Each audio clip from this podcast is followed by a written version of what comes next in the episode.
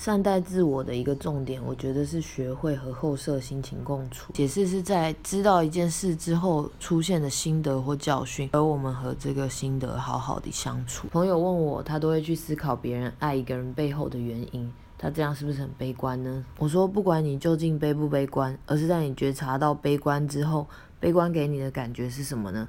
如果你觉得是好的，那就是好；反之亦然。后设心情的来由，就是出于你对悲观这个词汇的感受。不一定每个人都觉得悲观不好。你可以做的，就是在后设心情里，不带批判的去面对这样的自己，将前一回的小小督察做延伸，去把准则速度的范围扩增，了解到是有可能不带批评地去面对情绪。悲观并不可怕，它不是陷阱，不需要绝对地避开。它可能是一个隧道，有入口就会有出口。其他心情也。是每一个人都会有不同的地形，也就会有专属的地图。